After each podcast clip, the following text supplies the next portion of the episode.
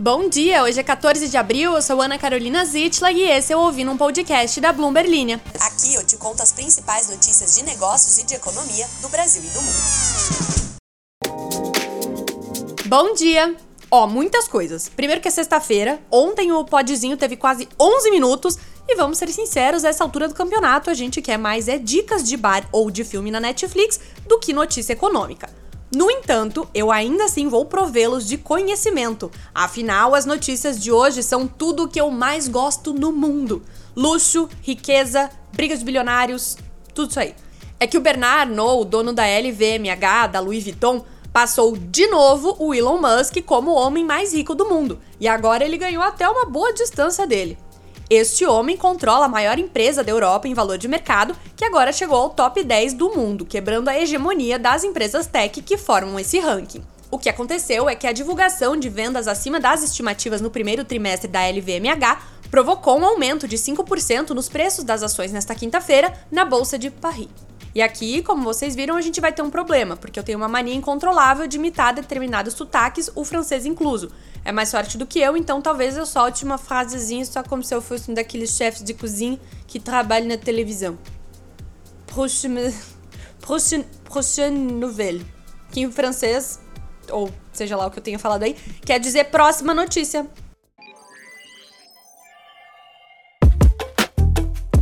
Segundo o chefe de estratégias de ações europeias da AXA Investment Managers, o Gilles Guibaud, a chegada da LVMH ao topo das 10 maiores empresas do mundo ilustra a ascensão de pessoas ricas e de uma sociedade polarizada.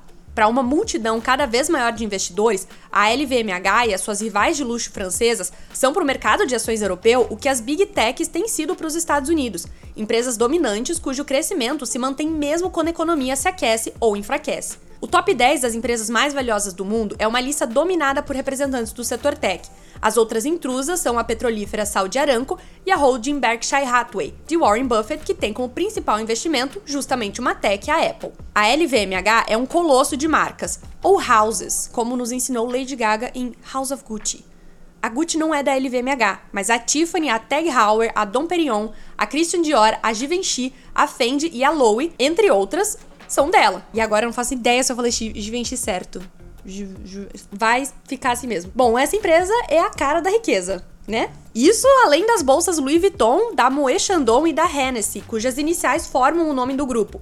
LV de Louis Vuitton, o M de Moët e o H de Hennessy. E quem é que é o catalisador para os ganhos de luxo deste ano, como em muitos anos recentes? A China. Saindo dos bloqueios mais rígidos para combater a Covid, os consumidores chineses estão esbanjando em bolsas e joias de luxo. E isso é um perfeito gancho para a nossa próxima notícia. Já que nesta sexta-feira teremos a reunião do presidente Luiz Inácio Lula da Silva com a sua contraparte chinesa Xi Jinping. A viagem de Lula a Xangai e Pequim ocorre enquanto Xi embarca em uma rodada de diplomacia nas semanas que sucedem a sua visita a Moscou, onde ele fortaleceu os laços políticos com o presidente russo Vladimir Putin, ao mesmo tempo em que promoveu em Pequim um apelo por um cessar-fogo na Ucrânia. O líder chinês recebeu na semana passada o presidente francês Emmanuel Macron e a presidente da Comissão Europeia, Ursula von der Leyen, para discutir o esforço. Xi tem buscado consolidar sua imagem como pacificador depois de ajudar a intermediar um acordo entre o Irã e a Arábia Saudita, que concordaram em normalizar as relações diplomáticas em março. Só que a imagem de pacificador só funciona quando é para outros países, né? Porque Taiwan, a ilha que é um território chinês, tem sido ameaçada com extensos exercícios militares no final de semana, depois que a presidente de lá, Tsai Ing-wen, se encontrou com o presidente da Câmara dos Representantes dos Estados Unidos, Kevin McCarthy. Mas o presidente Lula também buscou um papel maior nos esforços globais para acabar com a guerra da Ucrânia, uma dinâmica que provavelmente vai ser um tema-chave da sua reunião bilateral com o Xi nesta sexta-feira.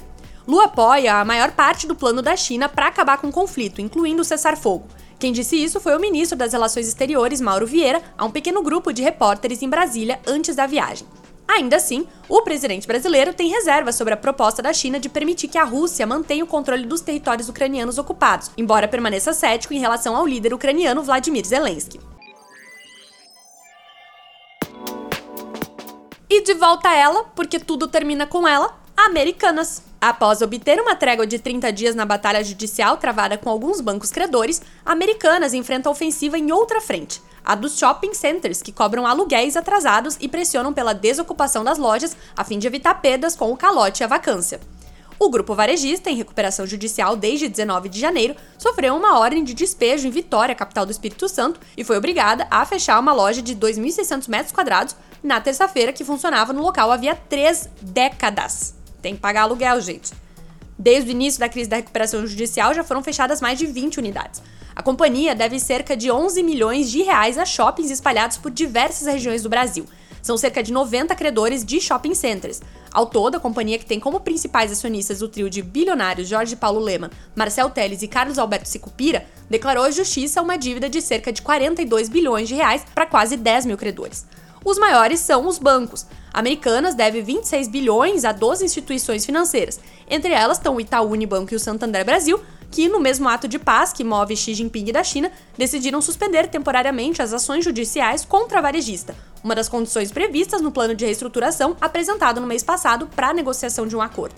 No mesmo dia em que anunciava essa trégua com os bancos, a americana desocupava o imóvel no Shopping Vitória, um dos maiores da capital capixaba, por decisão judicial. Essa loja era âncora desse shopping. E por hoje vai ser só isso mesmo, tá? Sexta-feira vai curtir sua vida. Ou, no caso, trabalhar e depois curtir a sua vida. Eu fico por aqui, mas não antes de fazer uma breve leitura dos comentários, pois temos duas pérolas. Ontem, eu contei que a minha mamãe chama Tok Stock e o TikTok ambos de Tok Tok pois a sogra do Paulo chama Leroy Merlin de Lori Maria. Avise sua sogra, Paulo, que a partir de agora estaria adotando este codinome. E seguimos com Felipe, que, se não estou enganada, não é a primeira vez que reclama de crush dele por aqui. Felipe está na hora de repensar essas suas pessoas, mas esse aqui é somente um podcast de economia, não de assuntos pessoais. Apesar de assuntos pessoais serem bem abordados. É isso aí, pessoal. Um bom final de semana e até segunda-feira.